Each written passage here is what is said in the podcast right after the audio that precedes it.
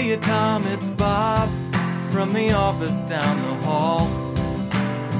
It's good to see you, buddy. How have you been? Things have been okay for me, except that I'm a zombie now. I really wish you'd let us in. I think I speak for all of us when I say I understand why you folks might hesitate to submit to our demand. But here's an FYI, you're all gonna die screaming. Hallo, ähm, willkommen zu den Retinauten. Wir sind inzwischen schon bei der Folge 7 angekommen und reden mal wieder über Serien, Filme und was uns sonst noch so einfällt. Heute ähm, sind ein paar Leute mit dabei, unter anderem Ich bin der Flighty. Und ich bin Marcel. Wir senden heute live aus London, wo wir im Urlaub sind. Das heißt, wenn irgendwas technisch sich komisch anhört, dann liegt es vermutlich daran. Außerdem sind an der Gegenstelle in Stuttgart noch Hier ist Phil. Und ich bin Lukas. Genau, das war's. Äh, wir sind heute zu viert. Und äh, wie immer beginnen wir mit den News. Was ist Interessantes passiert? Nix. Nichts. Das ist eigentlich nicht so viel. Es haben Serien angefangen, haben wir das letzte Mal schon gesagt. Wir haben eine Pilotenprüfung zum Beispiel über Revolution gemacht. Das Ähm, ist richtig. Ja, Äh, ja, haben wir gemacht. Also ihr, ich war, hab da nichts mit zu tun gehabt. Konnte da leider nicht. Du warst doch dabei, oder nicht? Nein. Mit wem haben wir Revolution? Ähm, ich war dabei. Das, Das waren ich. Marcel. Ach, stimmt, richtig. Marcel und Chef waren Chef. der Marcel, ich und Ja. der Chef, genau. Richtig. Genau, und äh, zum Beispiel auch Elementary ist angelaufen, also der Sherlock Holmes Reboot. Den werden wir auch demnächst verpilotenprüfungisieren. Das dauert aber noch ein bisschen, bis sich da alle äh, damit abgefunden haben, dass sie das Genau, Last. Resort kommt demnächst wahrscheinlich noch. Genau. Also Warum ist eigentlich die Last Seriensaison fängt Folge noch nicht online? Ähm, weil ich noch keine Zeit hatte, die zu schneiden. News aufgefallen. Ist ja auch mal nicht schlecht. Ja, es Dann ist gibt- zumindest nichts Es abgesetzt gibt demnächst ein paar Serien, die weitergehen, so ähm, How I Met Your Mother, The Big Bang Theory und so sind jetzt letztens losgelaufen. Ja, das, Das haben wir ja letztes Ähm, Mal schon gesagt. Gibt es neue Staffeln, also wenn ihr die guckt, dann habt Spaß. Gut, äh, das war eine sehr kurze News. Ähm, weiter geht's mit unserem Lieblingsthema, die Sneak-Filme. Ähm, habt ihr welche gesehen? Also ich nicht. Es lief was diese Woche in der Sneak in Stuttgart. Äh, drei Zimmer, Küche, Bad hieß der Film. Das ist ein Film über Studenten in Berlin, die umziehen von A nach B und zwar den ganzen Film über. Okay. Die beziehen, das glaube ich, sich jetzt so irgendwie eher anstrengend an. Das ist schon ziemlich anstrengend. Die ziehen, glaube ich, so, beziehen etwa zehn Wohnungen pro Person über den ganzen Film, glaube ich, so gefühlt. Mhm. Also der Film ist jetzt nicht sonderlich toll oder interessant. Interessanterweise hat er aber doch ganz, ganz mittelprächtige Kritiken bekommen. Also die waren, die Kritiken waren jetzt nicht alle abgeneigt.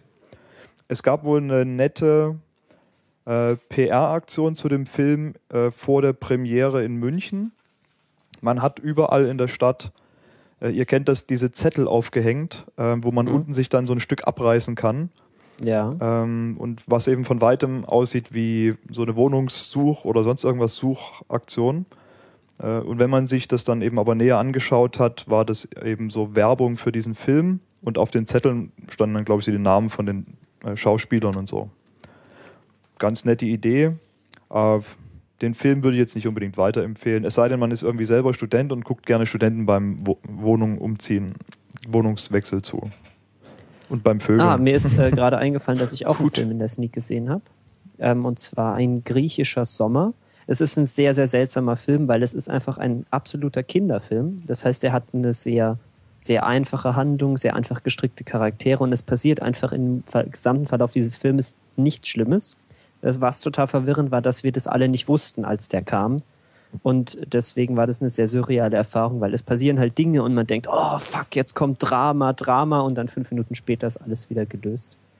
Ähm, ansonsten, wenn ihr Kinder habt, könnt ihr den mal mit euren Kindern angucken. Das ist sehr nett. Weil er so schön harmlos ist. Er ist wirklich sehr, sehr harmlos und es ist, äh, wie ich sage das ja öfters bei Filmen, die mir ansonsten nicht gut gefallen, der ist wunderschön. Es ist so, er spielt auf so einer griechischen Insel äh, und dann wird halt Hardcore-Landschaftsporn einfach betrieben. Also ist sehr Mhm. nett. Schön. Also so ein bisschen wie Prometheus eigentlich. Genau, äh, auch Landschaftsporn, nur mit weniger, weniger Penismonstern und äh, Peniswürmer. Peniswürmern. Ja. Penisschlangen. War das jetzt eine goldene Überleitung oder? Das war unsere unsubtile Überleitung zum Kinoteil. Äh, zu den Penisschlangen. Genau, äh, wir Unter haben anderem. das net letzte Mal ja noch gemeint, dass keiner Prometheus gesehen hat. Das hat sich jetzt inzwischen geändert und jetzt haben ihn, glaube ich, alle Anwesenden gesehen. Das heißt, wir können da jetzt endlich mal drüber reden. Ähm, ja, wie fandet ihr denn denn so da drüben in Stuttgart? Schön war er. Ja. Ist ein schöner Ja. Film. Ja, also optisch hat er schon was hergemacht, aber ansonsten war er halt irgendwie so belanglos irgendwie. Ziemlich. Also, der so- Film hat für mich hat er genau zwei, zwei Sachen, die für ihn sprechen. Das ist einmal, dass er wunderschön ist und dass Michael Fassbender äh, einen sehr überzeugenden Androiden spielt. Und ansonsten ist, ist, ist hat, er, hat, er, hat er mich nur aufgeregt, dieser Film. Ja, also mal abgesehen von ähm, Idris Elba, also dem Captain und ähm, Michael Fassbender als Androiden namens, glaube ich, Dave heißt er, oder? Hm, Ich glaube schon, ja. Ja. Ähm, sind alle anderen Charaktere, die da irgendwie dargestellt werden, also total belanglos und die machen, verhalten sich blöd und äh, nerven. Und man freut sich eigentlich Ja. schon mehr oder weniger, wenn, sie- wenn sie dann endlich mal weg vom Fenster sind. Ja, das war dieses, das war dieses typische Alien-Horror-Film-Gefühl. Ja, mit, Horror war oh, sind die dumm. Ja, das ist halt so dieses Psycho-Sexual Horror-Gedöns. Äh, das macht irgendwie nicht so richtig viel Spaß und auch so, ja, Peniswürmer und Alien-Abortion, das hat man irgendwie auch schon mal gesehen, glaube ich. Ja, also ich bin ja grundsätzlich kein Freund des Horrorshows. Ich habe da irgendwie zu schwache Nerven für. Ähm, aber also an sich als Film, also ich fand ihn einfach als Film nicht, also nicht gut. Es ist reicht, also ich habe im Prinzip auch zwei Probleme mit diesem Film. Das eine ist, dass er einfach unglaublich schlecht geschrieben ist. Das heißt, das Drehbuch macht keinen Sinn, die Charaktere sind schwachsinnig, es passiert irgendwie nichts in der richtigen Reihenfolge.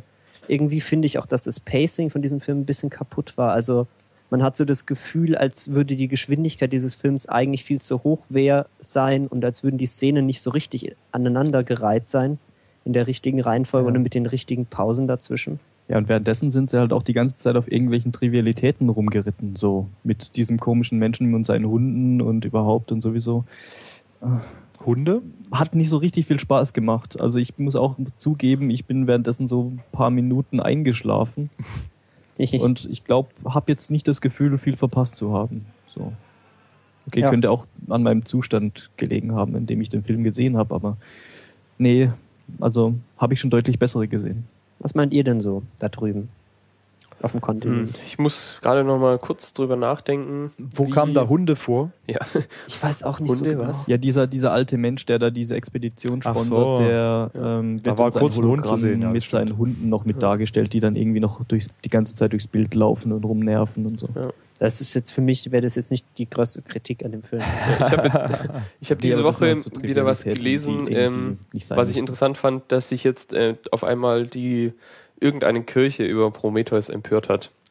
Und ähm, wo ich da gerade dran denken musste, finde ich, ist das eine der wenigen Sachen, die ich cool fand an der Story, dass sie tatsächlich diesen, diese Idee, so wo kommt die Menschheit her, ähm, da so eingebaut hatten. Und das Ja. fand ich auch tatsächlich die, die, den einzigen Teil der Story, der irgendwie interessant war und den ich finde, wo ich finde, dass sie den besser ausbauen hätten können. Genau, das ist ja der Teil, der eigentlich, das, das der eigentlich der einzige Unterschied zwar zum sonstigen Alien-Universum. Und ähm, vom Ablauf her ist ja Prometheus fast so ein bisschen 1 zu 1 Kopie vom, Al vom ersten Alien-Film, weil da passiert genau dasselbe. Ähm, mit, ja, nee, eigentlich passiert exakt dasselbe, sogar die Frau kann am Ende flüchten. ähm, also das ist ähm, das Problem gewesen, dass man eben versucht hat, irgendwie was von dem Alien-Franchise wieder mit reinzubringen, um die Alien-Fans zu gewinnen für den Ja. Film. Gleichzeitig aber eben noch dieses Menschheitserfindungsthema mit eingebunden hat. Und die Mischung von beiden hat einfach nicht so richtig funktioniert. Also man hätte sich besser auf was anderes konzentrieren sollen. Ja, ich habe mich, am Anfang habe ich gedacht, cool, coole Idee. So irgendwie, und dann driftet es ab in dieses äh, böse Aliens und Kriegswaffen und hä? Ja. Das habe ich nicht verstanden. Ich glaube, das ist einfach, man hat es ja während der Produktion so mitbekommen, ähm, dass sich die, der Regisseur und auch die Produzenten immer wieder so ein bisschen umentschieden haben, was jetzt eigentlich werden soll. So, ja, das wird Alien oder nein, das spielt nur im Universum, hat aber nichts damit zu tun. Am Ende eben dann so ein Mix und ja, das ist einfach zum Verhängnis geworden. Aber Ja, dummerweise wird ja am Ende, kündigt sich ja so ein bisschen ein, ein Sequel an. Naja, und das ist halt Alien, oder? Also der ich ist schon eine Weile her, dass ich den ersten Alien-Film gesehen habe, aber wenn ich mich recht erinnere, passt der Übergang ziemlich perfekt. Ja, es ist, glaube ich, ziemlich, zeitlich ziemlich weit auseinander. Ja, Also, es, nee, es, ja. ist, es muss sehr weit auseinander sein. Also es kann nicht sein, dass jetzt direkt ein Jahr später oder so dann die Nostromo da ranfliegt, weil in Alien 1 ist dieses Raumschiff, das da abgestürzt ist, dann schon wieder unter irgendwelchem Gestein oder so, glaube ich. Auf jeden Fall liegt es da schon ziemlich lange. Und ähm, ja, die Firma ist ja auch, äh, wie heißt nochmal die Firma? Irgendwas mit W, glaube ich. Genau, Wayland Enterprise. Wayland Yutani. Dings. Wayland. ist, es, ist es ja dann später, was aus Wayland äh, entstanden ist. Und ähm, da muss einfach ein bisschen Zeit dazwischen liegen.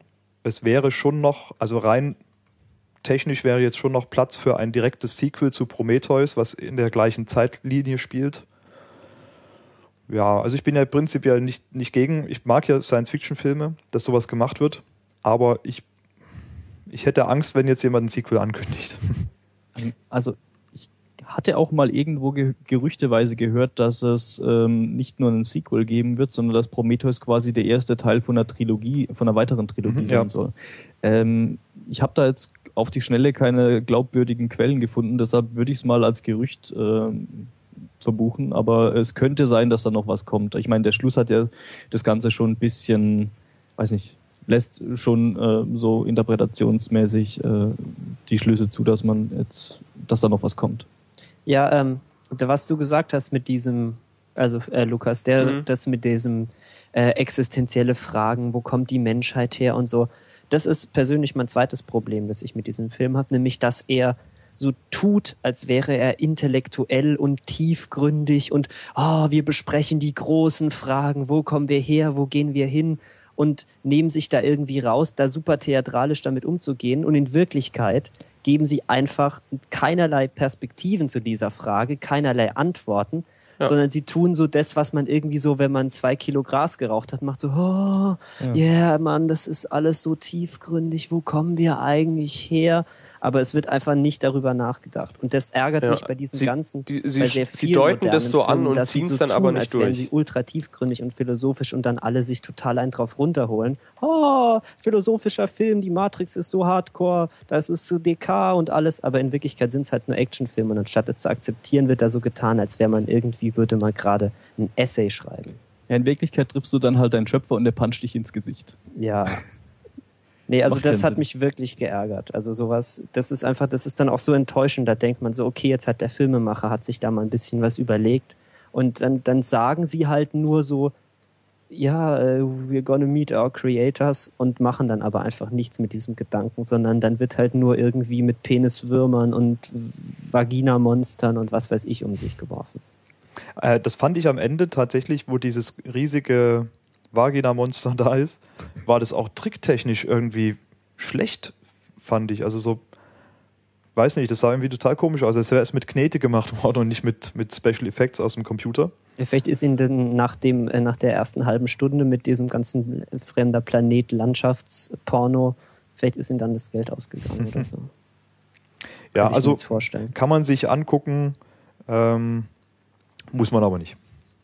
Nee, muss man ja nicht. Also man kann ihn sich einfach mal so angucken für die Visuals und um halt mal zu sehen, wie so ein Film funktioniert, der halt, also wie ein Film, wie man einen Film wirklich einfach nur durch sein Drehbuch total zerstören kann. Ähm, Phil, du hast den Film im Kino gesehen, richtig? Ja, in 3D. Genau, das wollte ich nämlich gerade sagen. Ich kann mir nämlich durchaus vorstellen, dass der im Kino auf einer großen Leinwand in 3D deutlich beeindruckender wirkt, als er tatsächlich jetzt äh, auf Blu-ray auf einem normalen Fernseher ist oder auf einem Laptop oder so. Ja, also das 3D gerade, also eigentlich sieht man das 3D nur am Anfang so wirklich, wenn dieses Raumschiff halt durch den Raum auf den Planeten zufliegt. Da sieht es sehr, sehr gut aus alles, sehr schick.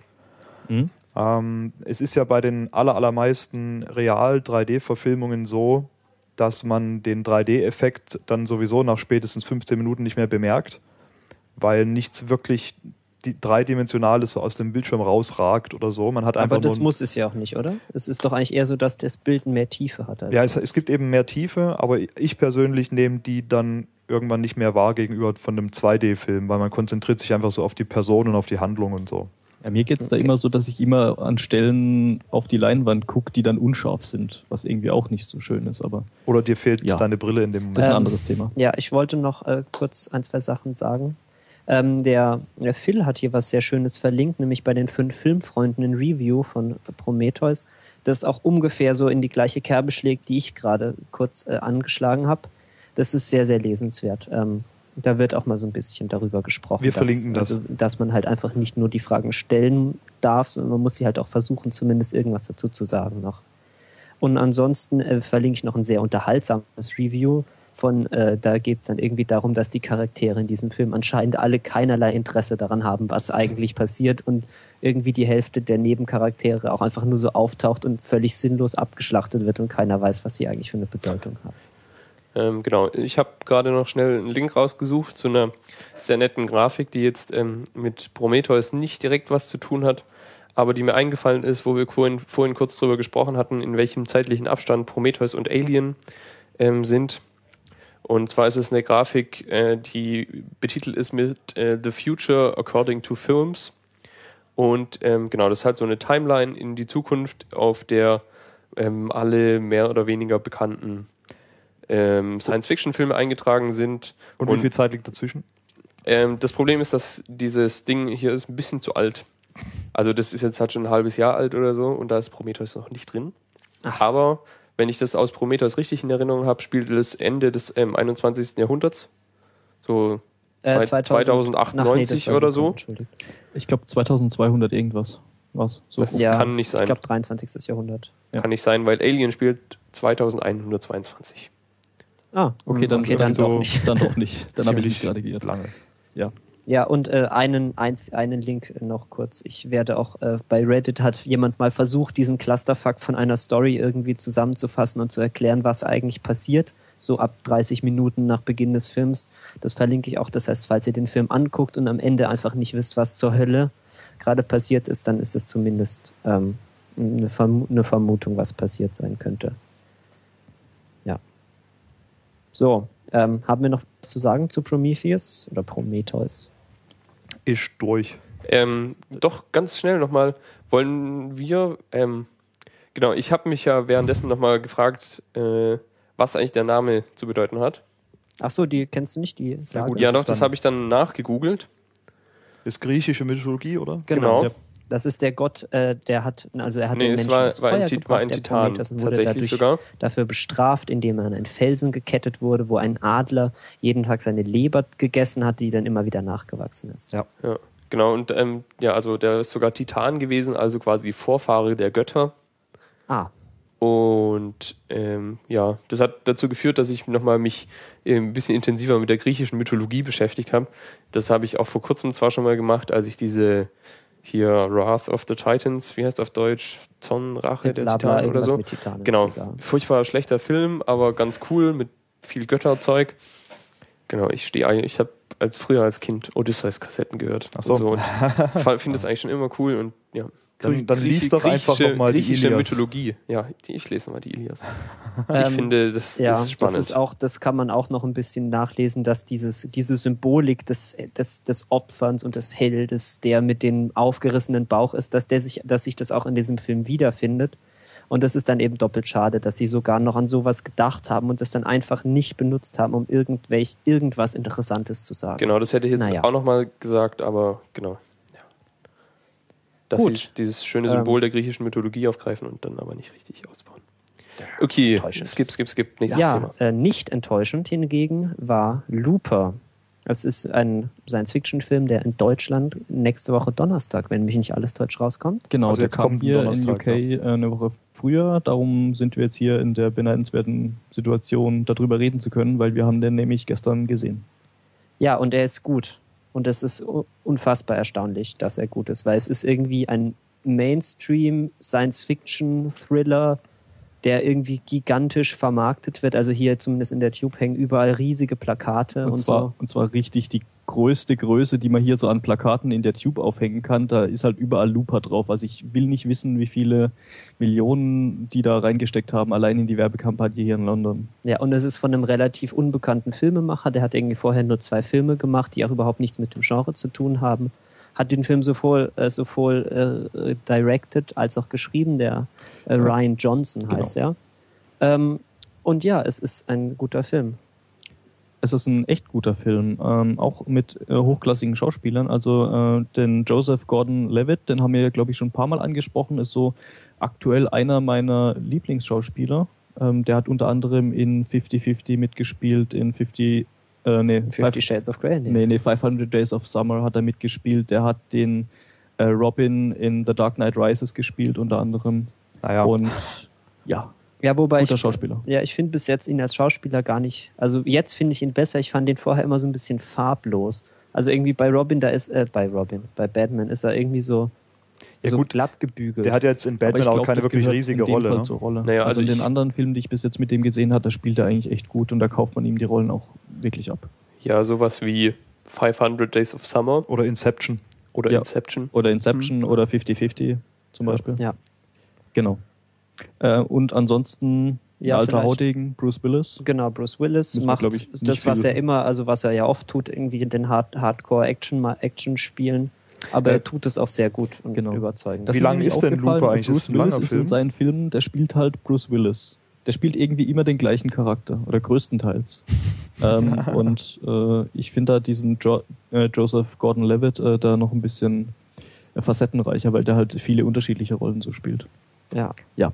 Ähm, sollen wir noch ein bisschen was zu dem Film sagen? Klar, können wir. Also es ist, ähm, wie schon gesagt, ein Science-Fiction-Film, der erklärt auch am Anfang seine Prämisse, nämlich äh, es wurde, es wird Zeitreisen, wurde erfunden, wurde sofort wieder Verboten. verboten. Ähm, und das wird dann in der Zukunft aus irgendwelchen Gründen nur noch von irgendwelchen riesigen Mafia-Organisationen dazu verwendet, um eben Leute in die Vergangenheit zu schicken, wo sie dann von den sogenannten Loopern umgebracht werden und versteckt werden oder halt die Leichen entsorgt werden, damit in der Zukunft sozusagen jemand einfach verschwinden kann, ohne dass es eine Leiche und eine Spur gibt, weil anscheinend in der Zukunft das äh, so Leichentracking irgendwie super einfach funktioniert. Und das Schöne ist, wenn man diese Prämisse, es gibt irgendwie Zeitreisen und so funktioniert es, wenn man die einmal erklärt bekommen hat und die einmal akzeptiert hat, ab diesem Moment macht der Film auch komplett Sinn und hält sich auch an diese Prämisse und denkt irgendwie sie konsequent weiter, was dann, was man mit solcher Art von Zeitreisen machen kann. Und vor allem, man, er nimmt einen auch irgendwie als Zuschauer dann ernst. Also man bekommt es einmal erklärt und dann wird halt erwartet, dass du es verstanden hast und dann wird nicht alles fünfmal erklärt und dann gibt's wieder so Expositionscharaktere, die dir dann nur die Regeln nochmal neu erklären. Genau, und das Ding mit der Zukunft wurde allgemein auch ähm, ja, konsequent weitergedacht. Ähm, also haben wir schon gesagt, in welchem Jahr das spielt? Es spielt irgendwie 2044 und es ich ist so eine Zu- 2042 sogar. Ja, so um die 72. Dreh. Und es ist so eine Zukunft, sie fühlt sich, ja- es ist nicht so Cyberpunk, es ist irgendwie eher so Cypherpunk, also irgendwie die Welt ist runtergekommen. Es ist so eine sehr zeitgeistkompatible Version der Genau, und ähm, sie äh, sprechen so ein paar Dinge, die da gezeigt werden, überhaupt auch überhaupt nicht an, sondern zum Beispiel die Autos, das sind halt alles äh, irgendwelche Autos, die heutzutage schon rumfahren, aber dann mit komischen Solarzellen und irgendwie Schläuchen, die aus dem Tank rauskommen und so umgebaut. Ähm, da wird halt wahrscheinlich auch so angedeutet, dass dann irgendwann mal ähm, das Öl ausgegangen ist und die äh, ganze, ja, ganze, äh, der ganze Verkehr so irgendwie auf Solarenergie und irgendwie alternative Energiequellen umgebaut wurde, aber halt irgendwie so low-budget-mäßig, so dass es halt schon ein bisschen siffig wirkt. Ja, was eigentlich so zum Film schon passt, finde ich. Ja, es ist so diese, äh, was, was man gerade so ein bisschen das Gefühl hat, so es geht irgendwie in, in der Zukunft wird es nur noch bergab gehen, so Wirtschaftskrise, Klimawandel, Umweltverschmutzung und das ist so eine dieser Zukünfte, wo das wirklich einfach weitergedacht wird. Es hat es verändert sich nicht viel. Es gibt ein bisschen kleinere Telefone, ein bisschen bessere Kommunikationstechnologie Und schwebende Motorräder. und schwebende Motorräder, aber es ist irgendwie noch eine sehr, sehr nahe Zukunft. Und ich finde es auch sehr angenehm und sie haut einem irgendwie nicht über den Kopf damit, dass sie coole Ideen hat, sondern es passiert einfach. Ja, interessant fand ich auch, dass zwar ähm, das Hauptthema schon Zeitreisen sind, aber dass dieser Mechanismus des Zeitreisens gar nicht so näher erklärt wird, sondern einfach nur gesagt wird, das gibt's und wir machen das Und das passiert halt. und dann. das passiert und dann ist aber der Rest der Story halt in sich konsistent und ähm, man hat da als Zuschauer keine Probleme und hat keinen Knoten im Kopf, wenn man das dann guckt. Ja. Ja. Was ich noch kurz äh, sagen wollte, das ist ein Film, also der hat auch wirklich eine Story. Es ist ja, es ist schon ein bisschen traurig, dass man das extra dazu sagen muss bei einem modernen Film, dass er eine Story hat, die Sinn macht, die irgendwie konsistent ist und vor allem die sich auch um Himmels Willen mal ein bisschen Zeit für Charakterentwicklung und für Dialoge lässt. Es gibt Action-Szenen, diese Action-Szenen sind auch sehr schön inszeniert, die, haben, die fühlen sich irgendwie so ein bisschen so nach Dubstep an. Also so, es wird irgendwie so, es passiert langsam, so Zeitlupe war es und dann droppt irgendwie und das macht dann irgendwie so fetten Bass und plötzlich Ja, das, passiert das irgendwie. Lustige ist, dass während dieser Action-Szene ja tatsächlich auch Dubstep im Hintergrund läuft. Ja, also So. es ist irgendwie so wup, wup, wup, da loop oder so. Genau. Und ähm, jetzt habe ich äh, völlig den Faden verloren. Ja, aber das Schöne ist, wenn die dann mal vorbei sind, diese Action-Szenen, dann passiert einfach erstmal ein bisschen Dialog, dann wird man ein bisschen einfach sich unterhalten und ein bisschen Spannung aufgebaut, sodass, wenn dann wieder Action ist, dass es auch tatsächlich eine Bedeutung hat. Es ist nicht so wie bei vielen Actionfilmen, wo einfach nur so völlig bedeutungsfrei irgendwie immer größer werdende Action-Szenen aneinandergereiht werden, sondern wenn man sich ein bisschen Mühe macht, dass man sich als Zuschauer für die Charaktere interessiert, dann sind auch die Action-Szenen haben irgendwie Sinn und man fühlt, man, das ist auch viel spannender. Ja, da finde ich auch ein bisschen, dass die Plakate, die hier überall rumhängen, so ein bisschen einen fehlleiten, weil da steht ja auch überall drauf so äh, die Matrix unseres Jahrzehnts oder sowas irgendwie. Ähm, und ich finde, mit Matrix kann man den Film so nicht so richtig vergleichen, weil Matrix halt schon ein relativ stark auf Action getrimmter Thriller ist und hier halt ähm, die Action mehr so ähm, nebenbei so casual passiert, aber halt im Endeffekt der Film eigentlich mehr so mehr so ja mehr so ein Autorenstück ist. Ja, also wie gesagt, wir sind, äh, ich, also ich bin relativ begeistert. Ich, ich glaube auch, dass die Begeisterung ein bisschen damit zusammenhängt, dass einfach in letzter Zeit so viele furchtbar schlechte, dumme, einfach dumme Filme rausgekommen Ja, sind. vor allem Science-Fiction-Filme kamen in den letzten Ja. Jahren jetzt mal abgesehen von Moon äh, irgendwie ein guter Science-Fiction-Film raus. Ich, ich weiß es nicht. Ich bin mir sicher, dass wir jetzt einige vergessen haben. Zum Beispiel Source Code soll anscheinend ganz gut gewesen sein. Habe ich nicht gesehen. Ging so. Ähm, war, ja, war okay, aber ja jetzt nicht immer so richtig an. gut. Aber das, ähm, ich war positiv überrascht und ich würde es euch ans Herz legen, diesen Film auch mal anzugucken. Wir können natürlich jetzt nichts über die Synchro sagen, ähm, aber es, es ist auf jeden Fall. Es wird auch nicht so furchtbar kompliziert irgendwie gesprochen. Also, also man kann sich den auch super mal auf Englisch angucken. Ja, also vom Verständnis her hatten wir eigentlich keine Probleme im Originalton. Das geht schon. Ja, ist, habt ihr noch irgendwie Fragen? Ähm, nö. Nö? Ich habe gerade mal geschaut, der geht äh, 120 Minuten knapp. Also das heißt, man nimmt sich offensichtlich auch ordentlich Zeit, um das Ganze wirklich ähm, dann auch zu, zu Ende zu erzählen. Ja, und er fühlt sich auch, also er fühlt sich auch irgendwie relativ lang an. Also nicht im Sinne von, dass er Längen hat, sondern man hat, es passiert irgendwie genug, dass man nicht so nach, das gefühlt nach zehn Minuten der Film schon wieder zu Ende ist. Ja, das ist gut. Also ja, ich habe irgendwie Sinn macht, diese Ja, Aussage. er wird halt auch relativ langsam erzählt, muss man dazu sagen. Ja, es ist wunderbar. Hm? Ach, und äh, sch- schön ist auch, dass äh, Jeff Daniels, den wir auf, aus The Newsroom, The Newsroom als ähm, Will McAvoy kennen, dass er da eine Nebenrolle spielt. Eine sehr sympathische. Oder, naja, halb sympathische. Eine coole Nebenrolle. Ja. Das äh, würde ich sagen, war es mal zu Looper. Ja. Weiter geht's. Kickstarter der Woche. Yo. Ähm, ist diesmal wieder nix von Kickstarter. Dafür auf Indiegogo, was, äh, glaube ich, ein Amerik eine amerikanische Seite oder ist es nicht was Deutsches? Ich weiß gerade gar nicht. Ähm, auf jeden Fall auch so was Kickstarter-mäßiges. Und zwar ähm, so sammeln da gerade drei Jungs aus Europa. Der eine ist Deutsche, der andere ist Also den einen kenne ich tatsächlich, den hatten wir in Binärgewitter schon. Der Genau, Sendung, da ja, ja. ich auch ein Interview Ja, das habe ich dann auch, äh, habe ich auch der, gedacht, der dass in das der Video ist. ganz rechts sitzt, das ist der Jan-Christoph Borkhardt. Der ist auch ab und zu mal in Stuttgart. Ist ein netter Typ. Ja, die machen alle einen ganz vernünftigen Eindruck. Ähm, und zwar haben die einen Service gebaut, den gibt's jetzt schon. Der heißt äh, Terms of Service Didn't Read. Ähm, die versuchen für die gängigsten großen Seiten die wichtigsten Fakten aus den äh, AGB oder Terms of Service ähm, herauszusuchen, um quasi die größte Lüge des Internets ähm, zu bekämpfen. I have read and äh, ne, I've read Terms of Service and agree. Genau, und ähm, wie gesagt, ähm, stellen so die wichtigsten Punkte aus diesen heraus und ähm, teilen das dann, wenn es genügend Daten gibt, auch in eine Klasse ein. So schlimm, weniger schlimm, Nicht ganz, so ganz, arg schlimm. Genau, und um dieses, um diesen Service auszubauen, aufrechtzuerhalten und für mehr Seiten anbieten zu können, sammeln sie Geld und ihr bisher relativ bescheidenes Ziel sind 10.000 Euro, wovon sie jetzt ungefähr zwei Drittel bisher haben und ich finde, das ähm, sollte funktionieren. Die haben noch zehn Tage übrig. Genau. Du hast gespendet? ja natürlich Wie viel? ein Zehner. Ah, okay.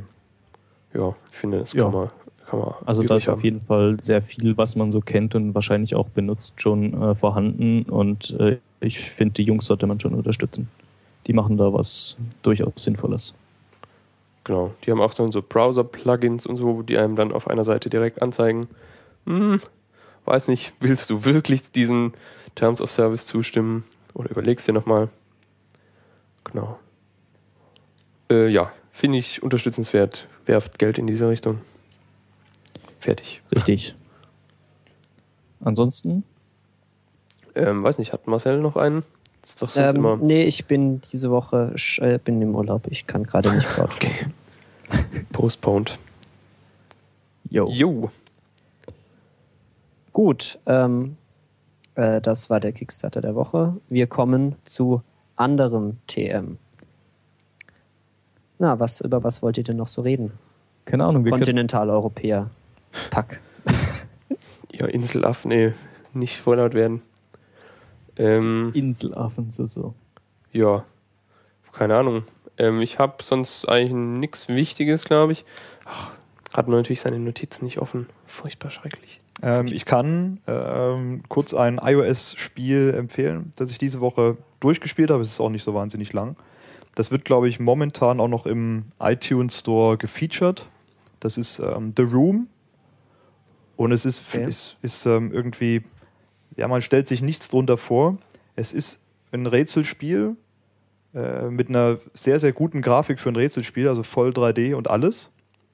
Ähm, ja, und man hat im Grunde so, ein, so, ein, so eine Art großen Schrank vor sich, an dem man dann so überall an alle Stellen reinzoomen kann und dann findet man überall versteckte Knöpfe und Mechanismen, die dann irgendwann diesen Schrank öffnen, ganz am Ende mal alle Mechanismen gefunden und Rätsel gelöst hat. Und dann ist da drin halt der nächste Schrank oder das nächste Kästchen, wo dann das Ganze wieder von vorne losgeht. Und ähm, darüber wird dann auch so ein bisschen so eine Story erzählt von jemandem, also so über kleine Zettel, die hinterlassen wurden, von jemandem, der schon mal mehr oder weniger dort schon was gefunden hat und auf derselben Reise war. Und ähm, ja, also die Story ist jetzt ein bisschen, gibt eigentlich nicht so viel her, weil einfach zu wenig erzählt wird für, für den großen Hintergrund, den es anscheinend hat. Das Spiel ist auch nicht so wahnsinnig lang. Ähm, man hat es relativ schnell durchgespielt. Man sieht aber am Ende, dass die Entwickler schon vorhatten, da noch weitere Episoden nachzuliefern. Und ähm, ja, da werde ich auf jeden Fall schauen, wenn da was Neues kommt, mir das auch besorgen, weil schönes Spielkonzept und es sieht auch sehr, sehr schön aus einfach. Ich habe das immer abends im Bett gespielt, das ist eigentlich super Umgebung dafür. Sehr gut. Hört sich spannend, das hört sich gut an. The Room. The Room, okay. Ja, Sollten wir auch noch verlinken, damit unsere Hörer da auch äh, auf den Link klicken können. Mehr kaufen, mehr spielen. ja das Auf ansonsten, ansonsten ist es auch ist zwar schon ziemlich durch, aber Menschen spielt super Hexagon. Das ist das ultraschwere Spiel, wo man froh ist, wenn man 40 Sekunden schafft. Richtig. Ähm, ich kann gerade mal schnell nachschauen, was mein Highscore da gerade ist. Ist wahrscheinlich erbärmlich niedrig. Aber so der Highscore wird in Sekunden gemessen. Genau. So, ne? äh, wenn man eine Min- Minute schafft, ist man durch. Okay, äh, willst du erklären, was das ist? Ähm, und zwar ähm, ist, ähm, du bist ein kleines, kleines Dreieck, bewegst dich mit Links- und Rechtstasten um ein Hexagon herum, Also ein Und- Sechseck. genau, ein Sechseck, und auf dieses Hexagon zulaufen kommen von außen so Balken. Okay. Also die, die, die Spielfläche ist in sechs, äh, sechs Strahlen eingeteilt, die auf dieses Hexagon zulaufen. Und, Und? auf diesen Strahlen kommen so Balken. Und diesen Balken muss man ausweichen. Oder Und es wird absurd schwer und schnell und man muss die richtigen in die richtige Richtung drücken und so und genau. Aber ähm, ja, man kann sich stundenlang damit beschäftigen.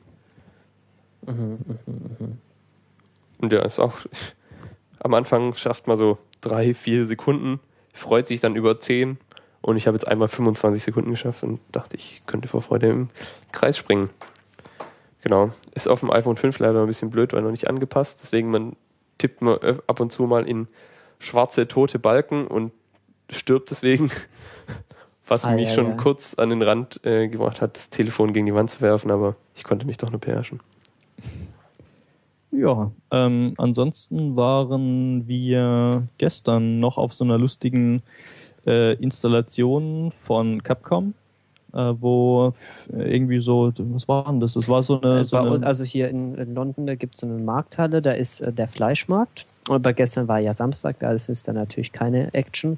Und stattdessen hat Capcom sich da irgendwie einen Stand gemietet und ähm, ist dann so, Metzger reingestellt. so einen Fake-Metzger reingestellt, der Menschenfleisch verkauft.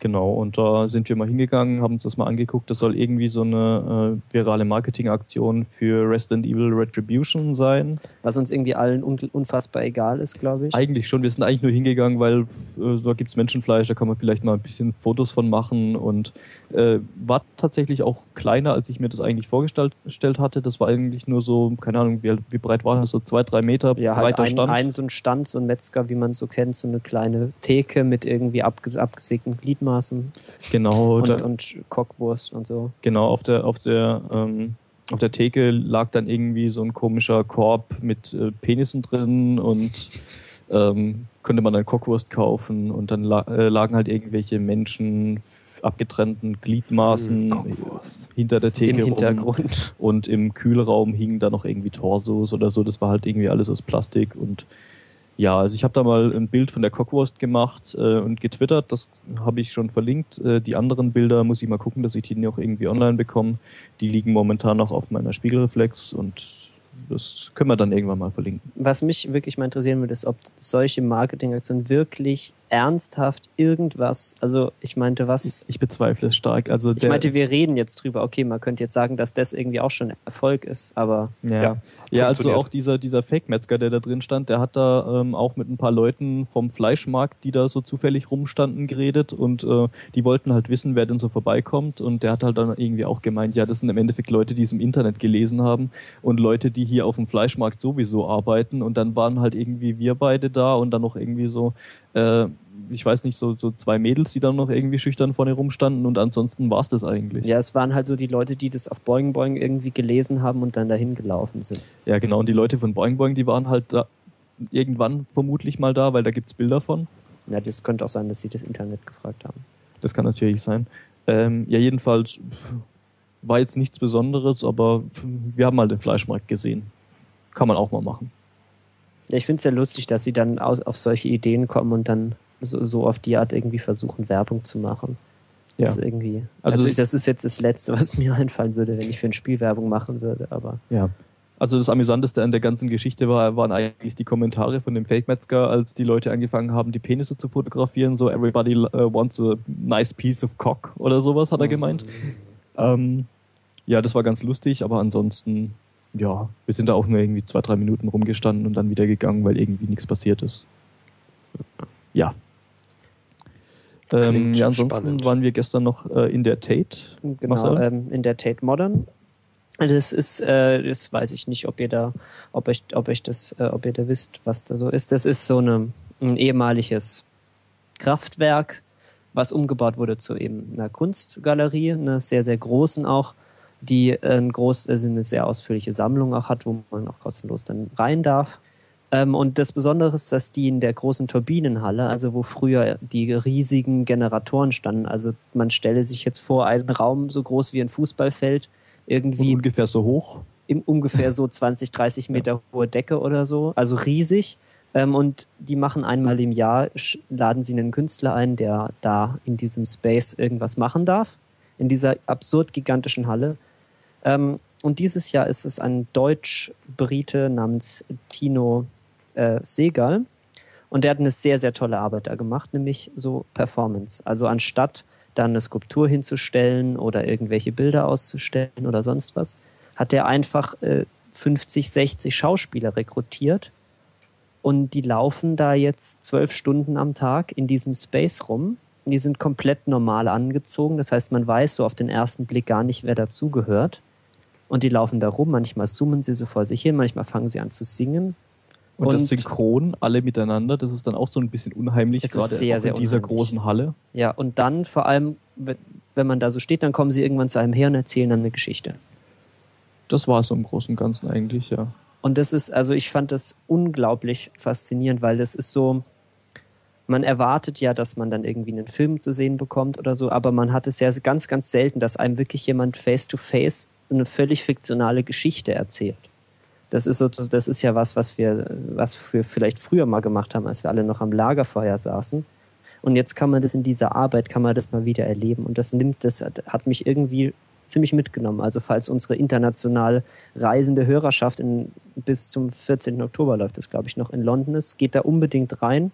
Da muss man sich auch gerade, muss man nicht bezahlen, da muss man sich auch nicht weiter anstrengen. Man setzt sich da einfach auf den Boden und wartet mal. Ja, oder steht rum oder wenn man Lust hat, kann man auch irgendwie mit den Leuten, mit den Schauspielern im Kreis rumrennen, was sie auch ab und zu mal machen.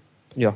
Ähm, ja, wir sind in dem Fall, also du warst ja schon länger da, ich bin dann irgendwann dazugestoßen und wir saßen da halt irgendwie so eine Stunde oder so auf dem Boden rum und äh, haben da geguckt, was passiert und dann sind da irgendwie Leute hergekommen, haben interessante Geschichten erzählt ähm, und zwischendurch sind seltsame Dinge passiert, so mit diesen Schauspielern und mit Lichteffekten und mit gleichzeitig beginnendem Summen von mehr oder weniger verständlichen Worten. Ja. Ja. Es ist sehr schön. Es ist, äh, weil es ist auch Kunst, die sozusagen, also das kann man halt auch nicht kaufen und man kann es nicht reproduzieren. Und es ist ja, man, man kennt es ja, man hat ja vielleicht sogar dieses Gefühl, dass der Kunstmarkt nur so ein, so, äh, die Kun Kunst an sich irgendwie fast nur noch als Ware gehandelt wird. Und das ist so ein bisschen auch vielleicht der Versuch, sich davon zu emanzipieren, weil das kann man, man kann halt Erfahrungen, kann man halt nicht reproduzieren und nicht verkaufen. Und das spiegelt ganz schön vielleicht auch wieder, was Ja. wo, die, wo die Reise hingehen könnte in unserer Gesellschaft. Genau, also es lohnt sich auf jeden Fall und ansonsten kann man der Gegend eh relativ viel erleben, wenn man da mal ein bisschen an der Themse langläuft, da ist ja alles Mögliche. Ja, der Reisepodcast, äh, der Retina-Cast ist äh, gerne, wenn ihr Interesse habt, berichten wir auch ausführlicher, aber das können wir vielleicht das nächste Mal machen. Genau. Ja, äh, habt ihr noch irgendwie was zu sagen, so da auf der anderen Seite? Nö, Nö. nö, ich merke nur, dass ich einmal wieder nach London will. Tja, Lohnt sich. wir haben noch einen Boden frei, also wenn du es schaffst, drüber zu chatten, dann. Genau, also wir sind hier noch drei Tage. Ja, du. Wir hätten da noch so, könntest, könntest auch in der Badewanne schlafen oder sowas. Okay. Hm, Badewanne. Ja. Wollen wir über Zombies reden? Lass uns über Zombies reden. Ach, Sagt mal Zombies. irgendwas über Zombies da. Haben wir das äh, Thema der Woche überhaupt schon mal eingeführt? Ähm, das war gerade meine mo- goldene Moderationsbrücke, hat man das nicht gemerkt? Nee, ich glaube, Ach, das der Film meinte die was? Kategorie, ja, ja, ja, und das Konzept. Ähm, ja, wir haben ja generell, wir sind ja generell konzeptfrei, aber wir haben uns irgendwann mal überlegt, dass wir eigentlich ganz gerne neben dem, was wir sonst noch so für Blödsinn erzählen, auch mal ein bisschen über irgendwie Themen reden möchten, über die wir vorher schon Bescheid wissen und nicht nur während der Sendung. Deswegen werden wir jetzt versuchen, jede Woche über was zu reden, was wir interessant finden, so im Kontext von Serien und Popkultur. Und wir fangen mal an, ähm, da, äh, wir fangen mal damit an, jetzt über die Zombie-Apokalypse zu reden, weil es ja so ein Thema ist, das uns jetzt schon so ein paar Mal begegnet ist. Und wir fragen uns dann natürlich auch manchmal, was, was zur Hölle wollen wir eigentlich mit diesem ganzen Zeugs, mit diesen ganzen toten Menschen, die dann durch die Gegend laufen und Gehirne fressen. Ja, ist tatsächlich auch ein Thema, was stark polarisiert. Also ähm, ich kenne nur Menschen, die entweder die Zombie-Apokalypse so als Konzept oder als Stilmittel für Filme super toll finden oder die Leute, die überhaupt nichts damit anfangen können. Aber so dazwischen gibt's, glaube ich, auch nichts, oder? Kennt ihr da irgendjemand, der das so mittel findet oder der das irgendwie so ganz okay findet, aber sich nicht damit identifizieren kann? Ja, also ich finde jetzt die Zombie-Apokalypse jetzt nicht so besonders appealing, aber ich habe jetzt auch kein Problem damit, mir da Filme anzugucken. Okay. Aber es ist, es ist schon so, die erste Reaktion zu Zombies ist ja schon erstmal so, Blut, Siff, Innereien. Krankheit, Verwesung, Tod. Ja. Ähm, wie, wie seht ihr das denn in Stuttgart mit der Zombie-Apokalypse? Ähm, also ich ähm, finde es spannend, beziehungsweise habe mich in Vorbereitung auf diese Sendung gefragt, ähm, wieso diese Idee der Zombie-Apokalypse überhaupt so spannend ist. Also Und warum? wa warum gibt es immer wieder Zombie-Filme? Und wieso beschäftigt sich doch ein relativ großer Teil der Popkultur überhaupt mit Zombies? Also wa warum gerade irgendwie gehirnlose, umherirrende, gehirnfressende Viecher? Ja, ich denke mal, Ja. dass es irgendwann hat mal jemand so eine Idee gehabt. Ähm, es wird ein böser Virus entwickelt, natürlich von Menschen wieder selber. Und dieser Virus verwandelt ähm, oder tötet halt nicht nur die ganze Menschheit, sondern lässt sie dann wieder auferstehen. Irgendwann muss das zum ersten Mal ähm, gemacht haben. Ja, ich, Und, hab, ähm, ich würde dir ja, das, das- auch gerade sagen, wenn ja, ich mir es aufgeschrieben Ich hätte. hab's im Kopf. Das ist Night of the Li- Living Dead von Romero, glaube ich. Ähm, das ist so ein Film, der ist, glaube ich, 1968 gedreht worden und da ist, da wird ähm, aus unterschiedlichen Kulturkreisen werden solche Geschichten ähm, von lebenden Toten aufgegriffen. Ähm, aber ich glaube, das ist so der erste Film, wo so dieser klassische Zombie, den wir heute so aus dem Kino kennen, ähm, mal aufgetaucht ist. Okay, also so auch so mit Postapokalypse oder nur so als Zombie? Ähm, ich glaube nur so als Zombie. Ich muss jetzt äh, zu meiner Schande gestehen, dass ich den nicht gesehen habe ähm, und das nur nachgelesen habe. Aber ja, Ja, ich glaube, im Prinzip ist ja auch unsere, was uns eher so fasziniert, ist ja sozusagen die Kombi-Kombination nicht nur Zombies, sondern die Zombie-Apokalypse, also eben diese Postapokalypse-Geschichten, die dann noch passieren, wenn die Zombies erstmal gekommen sind, oder? ja, also ich denke, ähm, da kann man schon differenzieren. Wir finden ja größtenteils wahrscheinlich auch Apokalypse-Filme an sich ganz gut. Ähm, und die Zombie-Apokalypse ist ja dann mehr, mehr oder weniger auch nur eine Unterart von generischen Apokalypse-Szenarien. Und ich glaube, wir könnten ja mal damit anfangen, indem wir äh, einfach mal über die Apokalypse an sich reden und uns dann zu den Zombies vorarbeiten. Also eigentlich ja die Zombie-Apokalypse ziemlich die langweiligste Variante, die es gibt, weil niemandem bisher was Besseres eingefallen ist als, ähm, ja, Zombie-Virus ist ausgebrochen, alle Menschen werden zu Zombies, bis auf die, die noch keine Zombies sind. Und die, die noch keine Zombies sind, laufen vor den Zombies weg. Ja. Ähm, da geht man ja, also wird auch oft nicht, ähm, nicht mal so weit gedacht, dass man dann überhaupt versucht zu erklären, warum werden jetzt die Leute zu Zombies. In vielen Filmen ist es einfach nur so gegeben. Da fangen plötzlich Leute an, äh, andere zu beißen und versuchen die aufzuessen und dann ist es, ist es so. Ja, also Ähm, ähm, ich finde auch, die, also dieses Zombie-Thema ist an sich, wie gesagt, damals bei diesem ersten Film und so weiter sicher eine sehr gute Idee. Aber ich gucke mir eigentlich jetzt heutzutage eigentlich kaum noch Zombie-Filme an. Also wenn, ich's, wenn sie es vermeiden lässt, dann nicht, weil die Idee einfach nicht weiterentwickelt wird. Also es, es passiert immer wieder dasselbe und ähm, letztendlich sind Zombie-Filme eigentlich immer nur entweder Basis für lustige Filme, wo Story sowieso egal ist, oder für Actionfilme, wo Story auch wieder egal ist. Ja, also ich glaube, das haben die auch alle größtenteils gemeinsam, dass es bei, bei dem Genre an sich nicht wirklich auf Story ankommt, sondern dass mehr so Situationskomik oder Action oder Drama im Vordergrund steht, aber halt die Story an sich ähm, eigentlich vernachlässigbar ist. Oder kennt ihr da Beispiele, bei denen das anders ist? Hm, Also naja, bei Zombieland gibt es ja schon so ein bisschen Story, aber so richtig viel. Nee, gibt's Ja. nicht.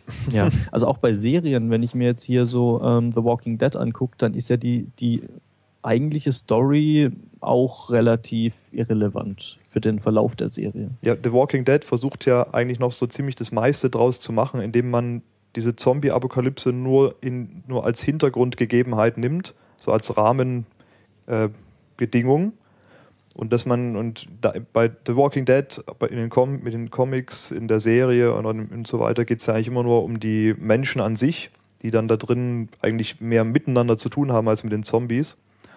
Und ähm, ja, da bildet das eigentlich mehr so den Rahmen eigentlich nur. Also eigentlich ist es schon, ne, ne, geht es schon ziemlich weit im Vergleich zu den ganzen Action- und, und Comedy-Filmen und Horrorfilmen. Ähm, ja, aber man erwartet natürlich irgendwie immer ähm, eine Antwort auf das, auf das ganze Thema. Warum überhaupt? Wie, wieso, fun wieso funktioniert das eigentlich mit diesen Zombies, dass die danach wieder leben? Ähm, und wie kann man das eigentlich bekämpfen und eindämmen und äh, ja, wieder rückgängig machen? Also für mich, also ich persönlich finde es irgendwie gar nicht so spannend zu wissen, warum jetzt die Zombies da sind. Ich sehe die eigentlich eher so als Plot-Device, dass man halt die Postapokalypse getriggert hat und dann ähm, einfach eine Gesellschaft zeigen kann, in der einfach der Großteil der Menschheit in einer Bedrohungssituation lebt oder halt schon tot ist. und um dann zu gucken, was, was dann von unserer Gesellschaft und von den Menschen auch übrig bleibt. Genau, ich denke, das ist halt wahrscheinlich auch das, das Interessanteste an so einem Apokalypse-Szenario, dass man einfach mal ähm, die, den Gedanken weiterspinnt, was wäre, wenn unsere Gesellschaft jetzt plötzlich mal nicht mehr existiert in der Form, wie sie heute existiert. Ähm, und wenn man so von einem auf den anderen Tag, das ist ja auch relevant bei, den, bei der Zombie-Apokalypse, weil das passiert halt schnell. Ich glaube, das ist auch so ein Grund, weshalb das als Plot-Device eingesetzt wird, weil so ein Zombie-Outbreak ist ja im Normalfall ähm, in den Filmen sehr, sehr als sehr, sehr schnell dargestellt und äh, ver meistens verbreitet sich diese, dieser Virus oder diese Krankheit äh, ja rasend schnell. Ähm, und ich glaube, das Interessante an so einem Apokalypse-Szenario ist einfach, dass man mal so, so drüber nachdenkt, ähm, ähm, was würde ich machen, wenn heute alles, was ähm, für mich bis jetzt existiert hat, nicht mehr da wäre und wenn ich mich komplett neu erfinden könnte. Ja. So. Ähm, ich habe da mal einen ganz schönen Artikel dazu gelesen, nämlich äh, der Martin Pittenauer, den kennt man vielleicht von den Fanboys oder äh, ja oder von den Coding Monkeys. Die machen ja diese Spiele, über die wir manchmal reden. Ähm, der hat vor einer ganz, ganzen, ganzen Weile auf seinem Blog einen kleinen Artikel geschrieben, wo er versucht für sich zu erklären, warum er die Zombie-Apokalypse so interessant findet und da, da, da fasst er ganz schön zusammen.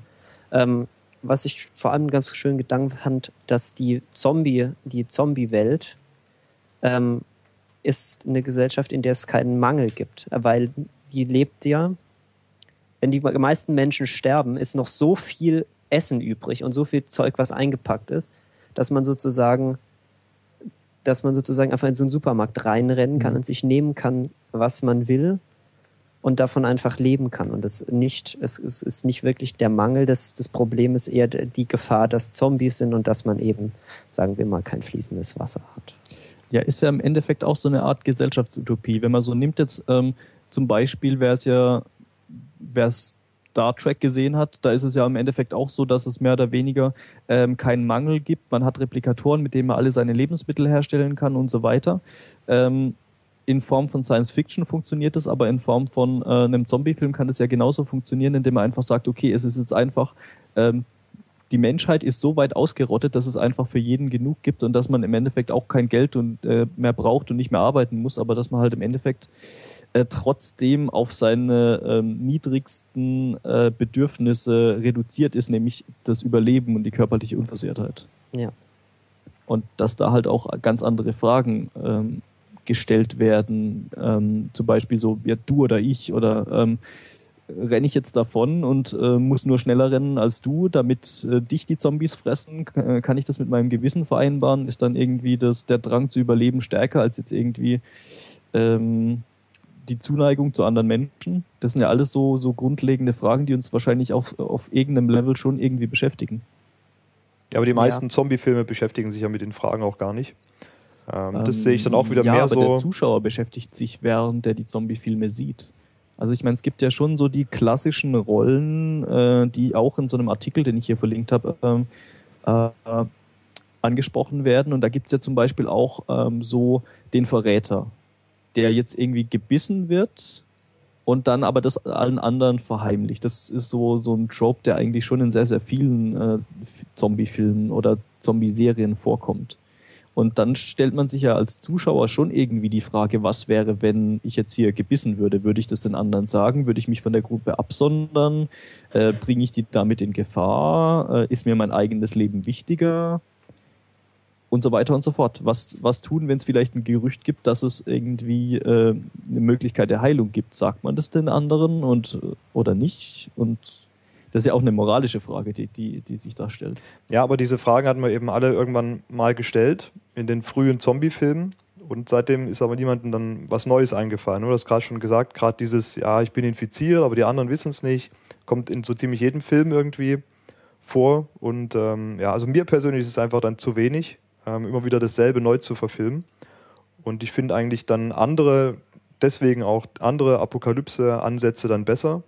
Ähm, gut fand ich zum Beispiel äh, Daybreakers, diesen Film, äh, Ja. in dem quasi die Welt von Vampiren regiert wird und dann eben auch ganz interessanterweise die ganze Welt auf Vampire ausgerichtet ist, das heißt auf das Leben ohne Tageslicht und das möglichst alles dunkel und im Untergrund ist und Autos mit, mit quasi verdeckten Scheiben und sowas. Ähm, das fand ich dann doch wieder ein bisschen erfrischend, auch wenn das natürlich primär auch wieder ein Actionfilm war. Ja, also die Prämisse von dem Film fand ich super. Ähm, der ist auch nicht ganz schlecht umgesetzt, aber ist halt auch so eher so eher so Action und eher so weniger Handlung. Ja. Ähm, aber kann man auf jeden Fall mal gucken. Ansonsten haben wir ja jetzt hier letztens über Revolution geredet. Ist ja auch ein ganz interessantes äh, Apokalypse-Szenario, wenn man sich da einfach mal vorstellt, was würde passieren, wenn wir jetzt keine, keine technischen Geräte mehr benutzen können. Ähm, da fällt mir übrigens gerade ein, ich habe gerade so drüber nachgedacht, welche Apokalypse-Filme ich noch kenne. Und mir ist gerade The Book of Eli eingefallen. Und das hat aber ist eigentlich schon ziemlich nah an Revolution dran, so rein von dem, wie die Welt so aussieht. Mal abgesehen davon, dass man in Revolution andere Farbfilter verwendet hat als in Book of Eli, weil Book of Eli ist ziemlich grau in grau. Und sehr, ja, sehr düster, sehr wenig Farben. Ja. Mhm. Aber da geht es eben dann auch ähm, ja, stark drum. Ne? Book of Eli hat ja im Grunde Religion zum Thema. Auch wenn das da ein bisschen arg im Vordergrund steht, geht es natürlich da auch wieder drum, ähm, ja, sowas, was früher ähm, in unserer ganz normalen Zeit früher viel Macht hatte, Religion im Mittelalter und so weiter, wird dann eben, wenn die Menschen nichts anderes mehr haben, nach passierter Apokalypse wieder relevant und verleiht dann den Menschen wieder Macht, im Gegensatz zu heute, wo Religion ja auf einem absteigenden Ast ist. Ähm, ja, das ist dann, das war wieder was, was ich auch interessant fand an Book of Eli. Und ähm, das sind also für mich eigentlich eher so Sachen, dass man einfach mal Neues versucht in diesem äh, Apokalypse-Thema. Ist ja auch bei Revolution ganz schön. Ähm, gut, ich glaube, so Strom ist weg, gab's, habe ich meine, ich meine ich irgendwo anders auch schon mal gesehen. Ähm, aber jetzt haben wir wieder das Thema, das haben wir bei der Revolution ähm, Pilotenprüfung schon angesprochen. Bei Serien ist das Problem immer, wenn so ein Apokalypse-Event passiert, dass also irgendwie weltweit plötzlich sich die Lebensumstände für alle Menschen ändern, ähm, dann muss man auch wirklich was draus machen. Und nicht nur das Event Ja. passieren lassen und dann ein bisschen Action hinterher feuern. Was mich noch interessieren würde, habt ihr mh, eine Theorie dazu, warum jetzt so in den letzten Jahren dieses ganze Zombie-Ding irgendwie so, so aufgeblasen ist? Also man hat ja so das Gefühl, dass so ständig neuer Zombie-Content kommt. Also irgendwie dieser Zombie-Survival-Guide, den wir ja auch schon mal gepickt haben, hat sich irgendwie super gut verkauft. Es gibt das Tagebuch der Apokalypse, World War Z und alles Mögliche. Ähm, habt ihr da irgendwie eine Theorie, warum jetzt auf einmal die Zombies so äh, aufstehen und uns angreifen? Ähm, nicht direkt eine Theorie, die von mir stammt, aber ich habe mich da ja auch in das Thema ein bisschen eingelesen und da gab es auch zwischendurch immer mal wieder äh, so Leute, die da tatsächlich eine Korrelation zwischen sozialen Unruhen, Wirtschaftskrisen und dem Auftauchen äh, von Zombie-Content äh, festgestellt haben.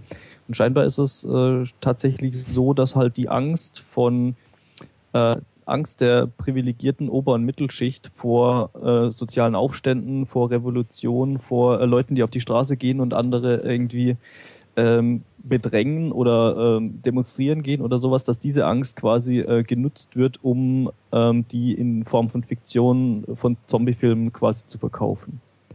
Ähm, ich muss da mal ein paar Artikel raussuchen, äh, die da das Ganze ansprechen, aber da gibt es tatsächlich äh, anscheinend äh, laut, der, laut den Quellen, die ich jetzt selber nicht, nicht äh, nachgeprüft habe, ähm, Korrelationen zwischen solchen Geschichten. Ja, es ist eine sehr zeitgenössische so Furcht, diese Angst vor diesen Zombies, vor allem vor den infektiösen Zombies. Also weil dieses, das funktioniert ja auch nur in einer Welt, die so absurd globalisiert ist wie unsere, dass eben, wenn Ja. irgendwo das ausbricht, dass es sich halt sofort über die ganze Welt verbreitet.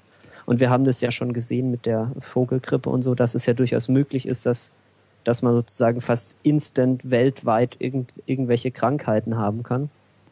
Und deswegen, also würde ich mal vermuten, dass das auch was damit zu tun hat. Ja, ich glaube, das ist halt auch tatsächlich was, wie du schon gesagt hast, ähm, was jetzt halt möglich ist und wo die Leute halt schon ähm, im Hinterkopf haben, dass es möglich ist, weil man halt die Beispiele in der realen Welt gesehen hat. Also man hat gesehen, die Vogelgrippe äh, verbreitet sich, man hat gesehen, äh, dass sich andere Krankheiten äh, schnell global verbreiten können, dass es sowas wie, äh, keine Ahnung, Schweinepest oder Rinderwahnsinn ähm, plötzlich gibt und äh, dass sich das schnell verbreitet.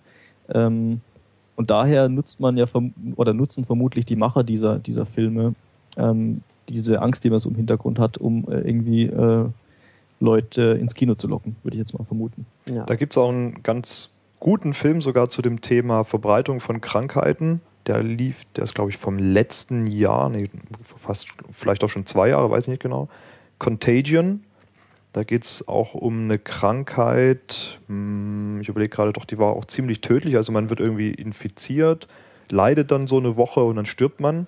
Hat jetzt nichts mit, mit Zombies zu tun, ähm, hatte aber sehr stark eben den Fokus auf diesem Verteilungsweg. Also dann, man begleitet dann im Grunde so eine Wissenschaftlerin, die dann versucht, da den, den Host, also die, die, den eigentlichen Wirt, ähm, den Patienten Null zu finden. Und man, man begleitet sie da durch verschiedene Kulturen, die dann eben, also die Japaner hier, äh, die Afrikaner dort, die Amerikaner dort, die Europäer und so weiter. Und sieht eben auch, wie schnell sich das heutzutage verbreitet, wenn sowas passieren sollte. Ähm, ja, und wie unvorbereitet man eigentlich ist, was wir eben auch immer wieder merken. Sehr guter Film. Ähm, und hat mir auch eben ein bisschen besser gefallen, weil es eben sehr realistisch ist und auf, äh, ich sag mal, doch die unrealistische Ansicht oder ähm, Methode der Zombies verzichtet hat. Weil das Tote zum Leben wieder aufstehen ist ja an sich eigentlich eine ziemlich ähm, verrückte Geschichte. Ja. Ähm, was ich jetzt speziell an Zombie-Inhalten, also ich will da jetzt nicht nur Filme und Serien ansprechen, sondern auch Bücher. Ich habe jetzt vor kurzem das äh, angefangen, die Tagebücher der Apokalypse zu lesen zum Beispiel. Was ich da echt interessant finde, ist einfach so diese, ich nenne es jetzt mal Zombie-Mythologie oder Zombie, wie funktioniert so ein Zombie eigentlich? Das ist ja überall unterschiedlich und da finde ich es immer ganz interessant äh, zu sehen, zum einen, wie wird, wird, wie wird ähm, der Zombie an sich jetzt dargestellt? Ähm, was verträgt der, was verträgt der nicht? Kann der schwimmen, äh, kann der nicht schwimmen? Ähm, wie reagiert er auf Feuer? Ähm, mit was für Waffen kann man die ganzen, äh, diese Kreaturen bekämpfen?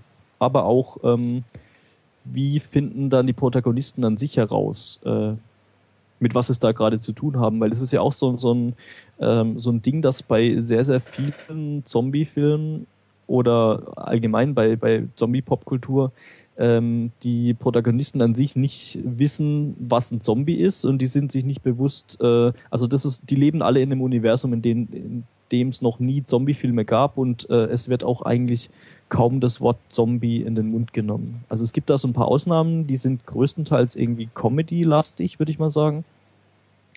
Ähm, aber ansonsten ist es eigentlich schon so, dass man dann irgendwie auch so spannend dabei zuguckt, weil man als Zuschauer weiß, was ein Zombie ist und weiß, wie man die tötet und so weiter. Ähm, ist es vielleicht auch ganz interessant in der Situation zu sein, viel, viel mehr zu wissen als die Protagonisten, die man, die man jetzt da gerade beobachtet. Oder wie seht ihr das? Äh, nein. Äh, Stille? Ähm, Stille. ja, nachdem ich mal ja, aus ich habe auch meinem noch äh, ein bisschen eine Ja. andere Theorie, warum das mit den Zombies so ist. Erzähl. Also irgendwie, also diese, diese Zombie, wenn man dann so zombifiziert wird, das ist ja so eine, so ein Moment, da verliert man ja komplett so seine Individualität. Man geht so als, als Zombie, wird man ja sozusagen Teil, äh, Teil der Bedrohung, Teil dieser Masse, die irgendwie alle nur noch Gehirne wollen und man wird, man verliert ja sozusagen auch die Menschlichkeit. Das ist ja einerseits sehr praktisch, so als Plot-Device, weil dann kann man halt einfach die brutalstmögliche Gewalt irgendwo zeigen. Und es ist halt plötzlich nicht mehr schlimm, weil es sind halt keine Menschen mehr. Genauso wie halt irgendwie in Science-Fiction-Filmen dann Roboter umgebracht werden. Weil es ist halt irgendwie, fühlt sich weniger falsch an, wenn man so eine halb verrottete Leiche den Kopf wegbläst, als wenn man das bei einem lebenden Menschen macht. Aber auch interessant ist es ja so, wenn man so ein bisschen Küchenpsychologe sein will, könnte man das ja auch sehen als sozusagen, dass man in diesen, in diesen Zombies sozusagen einen Ausweg sieht aus, aus der Individualität, aus diesem Zwang dazu, sich als besonders, immer besonders zu sein, anders zu sein als alle anderen. Und wenn man dann halt erstmal sozusagen zum Zombie geworden ist, dann ist es einfach vorbei. Dann kann man einfach sein, dann muss man nichts mehr, nichts mehr tun, nicht mehr irgendwie sich mit den Schwierigkeiten des Alltags in unserer gefährlich, in unserer modernen Gesellschaft auseinandersetzen, sondern man kann einfach Zombie sein. Oder genauso, ähm, wenn man überlebt, man hat dann ja auch, also diese, diese postapokalyptische Welt ist ja auch eine sehr klare und sehr einfache. Es gibt die Zombies, die sind halt böse. Und dann gibt es die Menschen, die müssen halt irgendwie überleben. Und diese ganzen Probleme, die wir so sonst so mit uns rumtragen. Ja, wo wohne ich jetzt? Was habe ich für einen Job? Was ist mit meinem persönlichen, mit meinem Liebesleben, mit meinen Freunden? Was weiß ich. Es ist halt alles völlig egal, wenn nur noch zählt, dass du deine Shotgun hast und irgendwie den nächsten Tag überlebst. Das ist ich nehme an, dass das einfach skaliert mit zunehmend komplizierterer Lebenswirklichkeit, dass Mhm. die Faszination an solchen einfachen Szenarien sozusagen zunimmt. Ja, also diese Reduktion, die wird ja halt auch, äh, findet ja in dem Fall auch statt, nicht nur auf ähm, äh, so Bedürfnisebene, sondern halt auch auf emo- emotionaler Ebene. Im Endeffekt ist es dann plötzlich okay, so die primitivsten Emotionen au- ausleben zu können, indem man jetzt, jetzt keine Ahnung, man, man darf zum Beispiel seinen Chef enthaupten, weil der ist ein Zombie. Ähm, und Zombies sind ja generell böse und deshalb darf man halt auch mal seine Gewaltfantasien äh, walten lassen, was ja normalerweise äh, sehr stark verpönt ist in unserer Gesellschaft. Wir wollen ja nicht unseren Chef enthaupten, das ist klargestellt. Ja, nee, nicht unseren Chef. Generell den Chef sollte man einen haben. Und sollte der irgendwie blöd sein, kann ja auch der, der nervige Nachbar sein oder äh, Lehrer oder was auch immer, aber man kann halt einfach sagen, okay, jetzt gibt's Leute, die äh, haben mich äh, in meinem bisherigen Leben schlecht behandelt und sind jetzt Zombies und jetzt kann man sich an denen rächen. Das ist ja Naja. wahrscheinlich auch so ein Ding, was viele Leute ansprechen wird. Ja, aber wenn es dumm läuft, dann ist äh, dein Nachbar einer der wenigen, oder dein nerviger Nachbar einer der wenigen Überlebenden und du musst mit dem irgendwie klarkommen. Und der ist deine einzige Hoffnung äh, zu überleben. Wäre ja Kann natürlich auch passieren, ja. Es ist Ja. auf jeden Fall mal alles anders, als es jetzt ist. Und das ist natürlich auch immer grundsätzlich. Das ist vermutlich auch das, warum wir äh, an sich so gerne über postapokalyptische Szenarien reden. Mhm. Ähm, ja, was du, glaube ich, noch äh, aufgeschrieben hattest, war Decay-Porn. Möchtest du da Ah, noch drüber, drüber reden? Weil wir sind jetzt die letzten paar Tage auch so ein bisschen Ja, wir haben selbst ein bisschen Porno gemacht. Anyway, wir haben, Ja. ähm, es war vor, ich, es ist schon ein bisschen her, dass mal so eine Welle von Bildern durch das Internet geschwappt ist, wo irgendwie sich Fotografen ihre Kameras genommen haben, nach Detroit gefahren sind und da mal diese ganzen zerfallenden äh, Ruinen an sich angeschaut haben. Weil äh, Detroit, weiß man ja vielleicht, ist, äh, oder war ja früher mal sehr viel Industrie. Es ist jetzt alles outgesourced und jetzt zerfallen da eben massenweise die Gebäude. Und das Interessante ist, dass es unglaubliche Faszination ausgelöst hat. Also das ist irgendwie überall geshared worden. Ganz viele Leute haben sich das angeguckt, haben das weiterverteilt, haben, haben sich diese Bilder eben zu Gemüte geführt. Obwohl auf diesen Bildern eben nicht irgendwie perfekte, schöne Sachen gezeigt werden, sondern Zerfall. Also ganz verrostete, verkratzte, halb verschimmelte Klaviere, Häuser, die in sich zusammenstürzen. Und es ist dann sozusagen, hat sich so zu einem eigenen Genre entwickelt. Es gibt da unglaublich viele Fotos und man kann das ganz schön als Decay-Porn zusammenfassen. Und dieser Zombie-Kram, der schlägt natürlich auch in genau diese gleiche Nische, in so eine Faszination mit dem Nicht-Perfekten, mit dem Zerfallenden. Ja, ähm, das haben wir jetzt in letzter Zeit auch, wir haben das jetzt auch festgestellt, wir sind ja so ein bisschen in London rum, da gibt's auch so Ecken, wo man sich das schön und vor allem in Brighton, das ist irgendwie das Seewasser scheint so eine, sowas an, also das Salzige, da rostet halt alles so vor sich hin. Und das hat was sehr, sehr Dramatisches, wenn da die Wellen an die Küste schlagen und da dieser, dieser Pier mit, mit dem Vergnügungspark drauf so langsam vor sich hin rostet und so ein bisschen, so ein bisschen abgefuckt aussieht. Das ist, äh, Mhm. ist sehr ästhetisch sehr, sehr ansprechend. Ja, auch so, also gerade in Brighton ist es halt so, da liegen halt auch noch irgendwie alte kaputte Boote am Strand rum, äh, wo dann Leute angefangen haben, Blumen reinzupflanzen und so. Ähm, also gerade diese, äh, diese Alternativnutzung von irgendwie äh, zerfallenen Sachen und Bauten finde ich eigentlich schon ganz, ganz ästhetisch ganz ansprechend. Und ähm, das ist ja wahrscheinlich auch so ein Faktor, den man an, halt an der Apokalypse ganz, ganz nett findet. Also ich fand zum Beispiel ja I Am Legend optisch super cool, weil da ein- einfach mal in New York ähm, gezeigt wird, äh, in dem dann halt mal Jahrzehnte keine Menschen mehr gelebt haben und was sich quasi mehr oder weniger in einen wilden Dschungel verwandelt hat, äh, was man ja so normalerweise nicht von Großstädten kennt. Und das ist eigentlich schon, schon ganz interessant, das mal zu sehen oder sich das mal ähm, so vorzustellen. Ja, es gibt dann ein Buch dazu, wo sich irgendwie so ein paar Leute mal hingesetzt haben und das mal durchgedacht haben, dessen Titel mir gerade entfallen ist. Wenn das ein, ein Hörer vielleicht zufällig gelesen hat, wäre ich da sehr dankbar, wenn mir das jemand sagt. Ja, wo Ähm, ihr gerade da ging äh, es so von, darum, äh, die, die Welt ohne Menschen oder so. wo ihr gerade von Decay-Porn gesprochen habt, ähm, gute Freunde von mir machen sowas. Die fotografieren so ähm, semi-professionell und äh, fahren durchs ganze Land und durch halb Europa, um sogenannte Lost Places zu finden. Da gibt es eine ganze Szene drumrum und Foren und was weiß ich, die sich nur damit beschäftigen. Und die machen sehr schöne Fotos, die, also ja, sie- sieht einfach, also vermittelt ganz viel Stimmung Und ja, sehr, sehr viel Apokalypse-Feeling. Ich verlinke die mal, die sind sehr schön. Ist eigentlich ganz lustig, dass ja auch ähm, dieser Pixar-Film Wall-E ist ja im Grunde Mhm. auch Postapokalypse. Ne? Also ganz am Anfang sieht man ja auch, dass dort so ein bisschen Reste von der Menschheit noch da sind. Der Rest ist äh, aufgetürmter Müll, den diese Roboter noch produziert haben.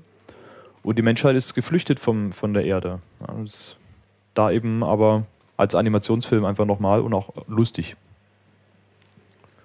Ja, Also es gibt eigentlich Ähm, mehr was, was mir Apokalypse. noch eingefallen wäre, wären so diese Bilder, die man immer mal wieder sieht äh, von Leuten, die so 20, 25 Jahre nach dem Reaktorunfall durch Tschernobyl touren und da mal Bilder von den ganzen verlassenen Gebäuden und äh, von der ganzen Stadt machen, was auch immer sehr bedrückend, aber gleichzeitig auch sehr, sehr faszinierend ist.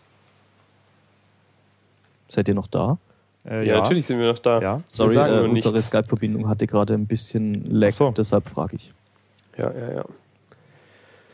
Ähm, Ja. Das, ja, ich äh, ähm, nochmal schnell, um kurz Apokalypse und so nochmal ein bisschen aufzurollen.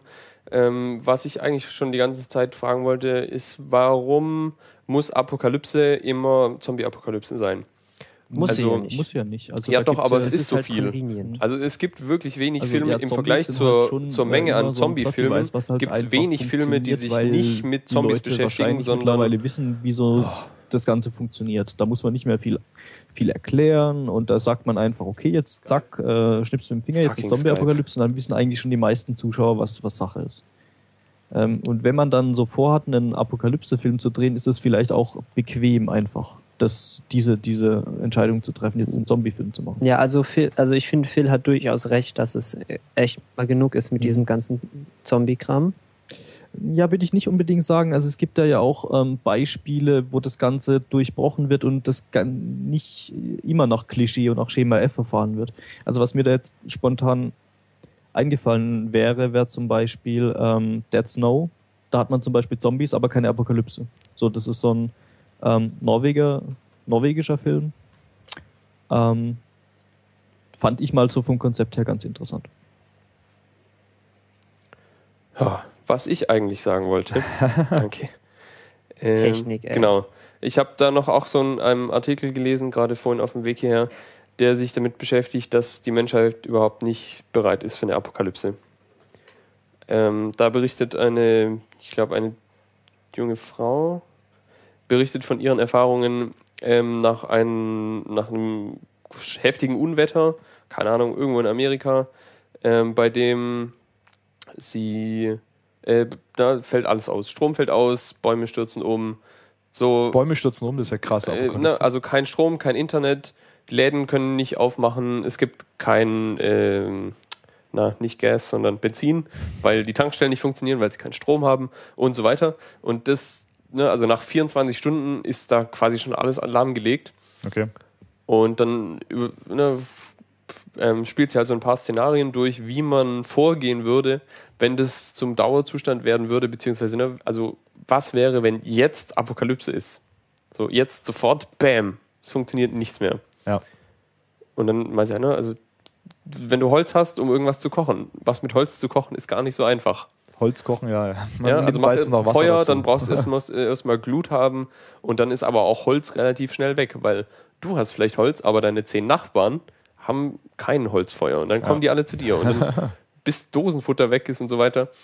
Genau, also wenn man, äh, wenn, man wenn man nämlich eine Apokalypse hat, die nicht Zombies beinhaltet, dann hast du das Problem, dass du ganz schön viel Menschen übrig hast. Ich glaube ja, ähm, also was ja in Apokalypse-Filmen und vor allem in der Zombie-Apokalypse immer ziemlich schnell passiert, ist, dass ja bestehende Organisationsstrukturen und Regierungen und so weiter eigentlich sofort von der Bildfläche verschwinden, Militär und alles.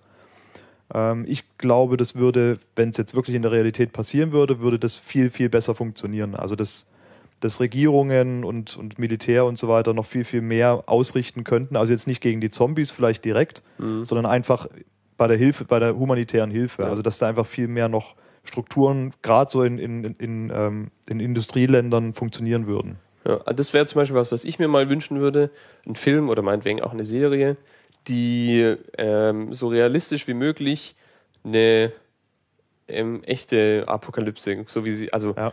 Also der- nicht so den- krass over dass the der Zombie, halt. dass der Ja. Zombie-Quatsch vermutlich nicht funktioniert, allein so biologisch, Ja. anatomisch und so weiter, haben wir ja vorhin schon kurz drüber gesprochen, sondern weiß nicht, äh, hier sowas Atomkriegsmäßiges, was ja in, äh, wie heißt Jericho zum Beispiel, Ja, ne, ja. da, das geht schon ein bisschen Wobei in die das da Richtung. eigentlich genauso ist. Ähm, alle sind irgendwie, also die Regierung gibt es quasi irgendwie gar nicht mehr. Es gibt, glaube ich, nur noch so eine Art Notsender und Ja. die sind alle Genau, auf aber, sich gestellt. genau, und das ist dann aber, da ist ja wieder so, dass sich die Handlung größtenteils auf dieses Dorf Ja, beschränkt stimmt, und ja. so. Aber ich würde mir gern wünschen, mal was zu sehen, so, hey, wie reagiert die Regierung? Was funktioniert noch? Wie funktionieren die ganzen bestehenden Strukturen? Weil kriegen Ja. sie es hin, irgendwie Strom, Generatoren, bla. Im Grunde vielleicht sowas wie ähm, The West Wing im, in, in der Postapokalypse. Das wäre super. Ja, und halt auch eine, eine Sendung, die dann halt nicht den ähm, Ausweg geht, irgendwie zehn Jahre in die Zukunft zu springen, wie es jetzt zum Beispiel äh, Revolution macht. Genau. Da wird plötzlich, also bei Revolution wird dann plötzlich gesagt, okay, ähm, jetzt gab es hier diesen Ausfall und alles ist scheiße. Und dann springt die Handlung sofort zehn Jahre in die Zukunft. Das macht ja im Endeffekt dann auch keinen Sinn, weil ja die interessante Zeit nach der Apokalypse ja dann schon vorbei ist, mehr oder weniger.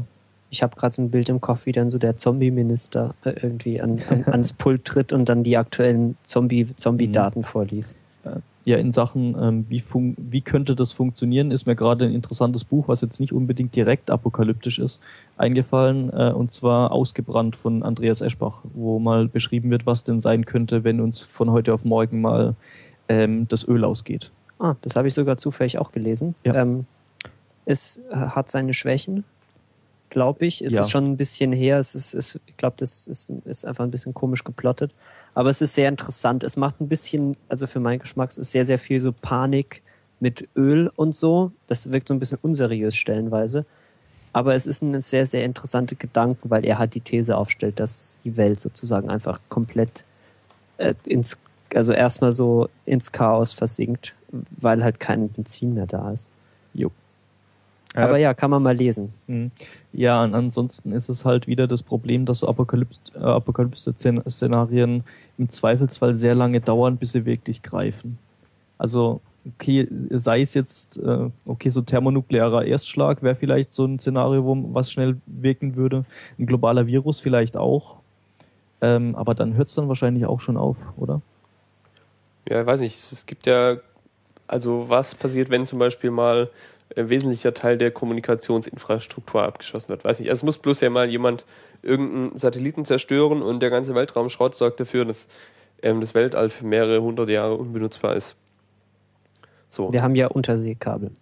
genau. Aber ne, was wäre sowas zum Beispiel? Unterseekabel kann man durchschneiden, U-Boote, keine Ahnung. Aber das muss, muss man halt erstmal alles machen. Ne? Das, Ja. Also die Zombies machen jetzt nicht sofort, yeah, was machen wir als erstes? Ja, Kommunikation aber, ne, also, ich weiß nicht, es gibt ja genug große Nationen auf diesem Planeten, die irgendwelche Waffenarsenale rumliegen Mhm. haben. Weiß nicht, muss ja nur mal irgendjemand so eine EMP-Bombe in Lower Orbit zünden und die Kommunikationsinfrastruktur von allem, was in mehreren hunderten bis tausenden Kilometern drunter auf der Erde ist, ist tot. Keine Ahnung. Ich kann mir genug ausdenken, sollen aber doch bitte die Filmemacher machen Ja. und mal irgendwas Spannendes raushauen. Also ich habe noch einen, ähm, mir ist noch ein Film äh, ins Hirn gekommen, wo der im Grunde auch einen Zombie-Ansatz hat, der aber fand ich sehr schön damit umgegangen ist und es auch sehr, ja, sehr angenehm erzählt hat.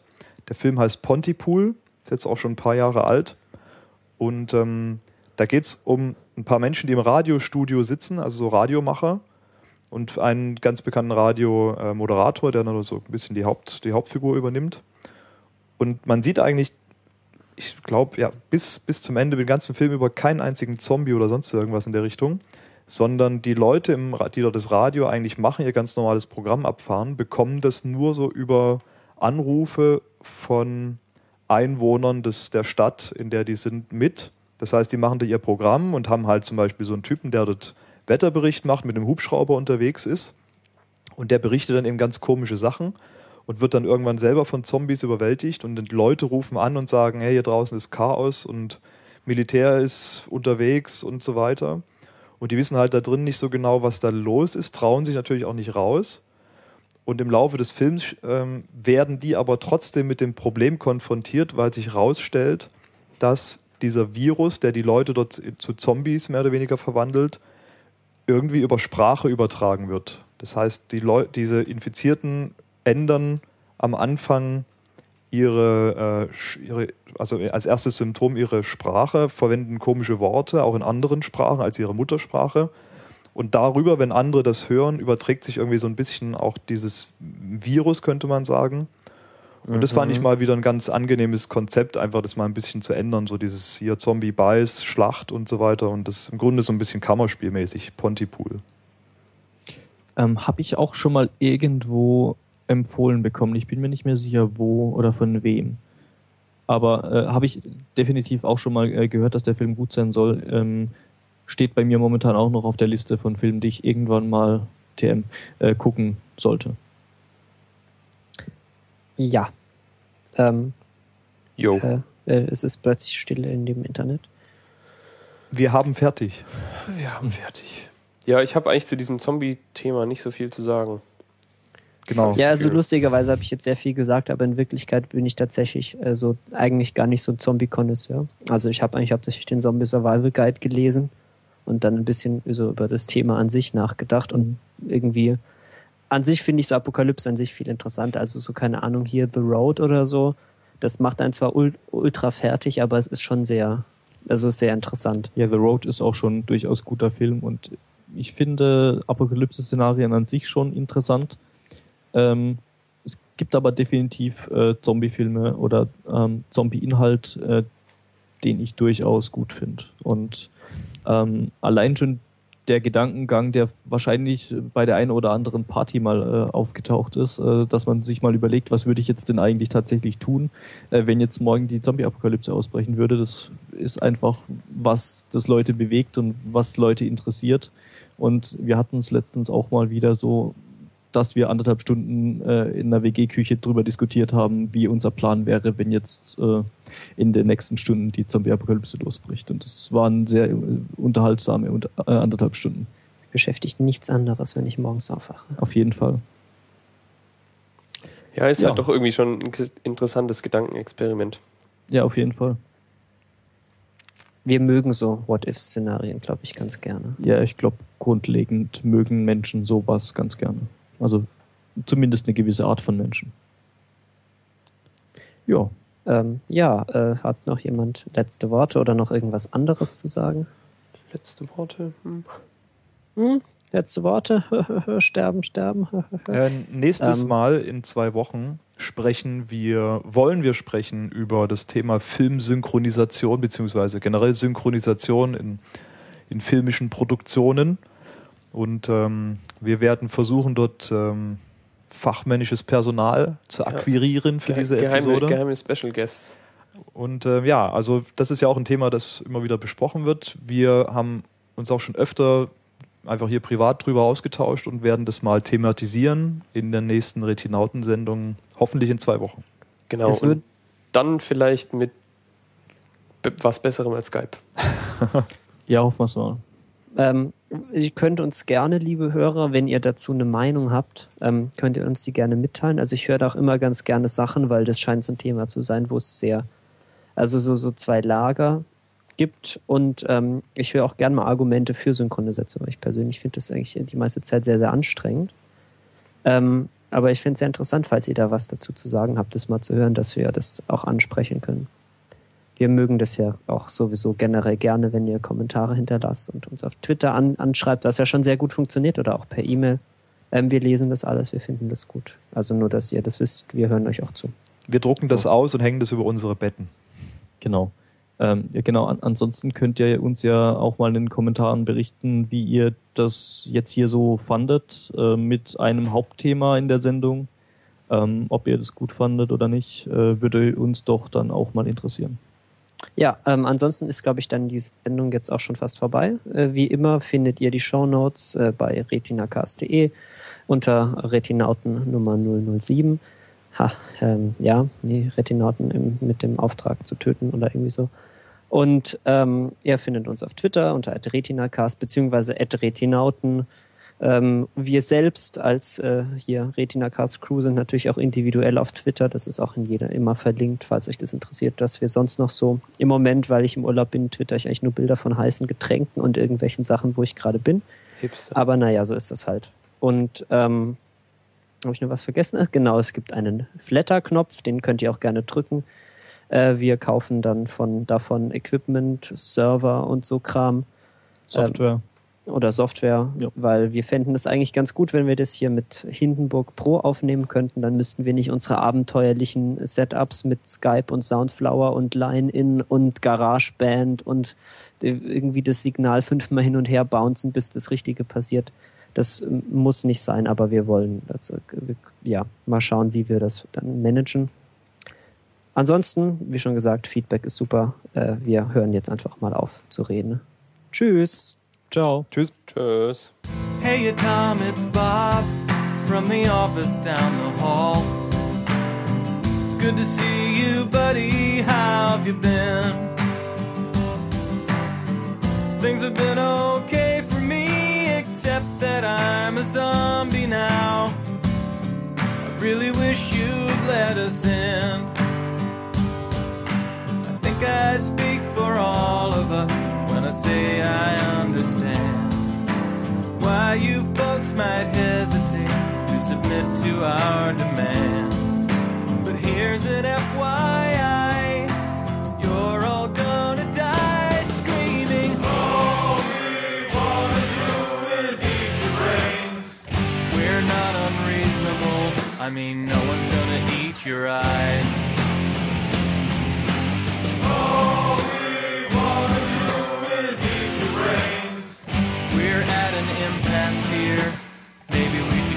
Compromise. If you open up the doors, we'll all come inside and eat your brains. I don't want to nitpick, Tom, but is this really your plan? Spend your whole life locked inside a mall. Maybe that's okay for now, but someday guns, and you'll have to make the call. I'm not surprised to see you haven't thought it through enough. You never had the head for all that bigger picture stuff. But Tom, that's what I do, and I plan on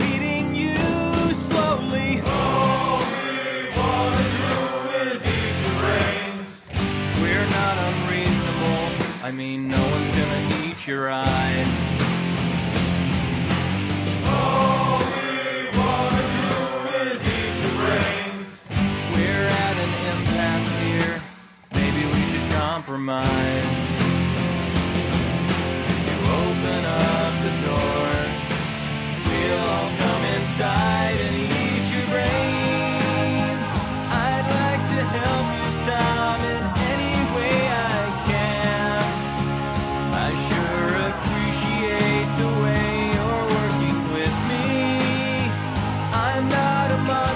shine.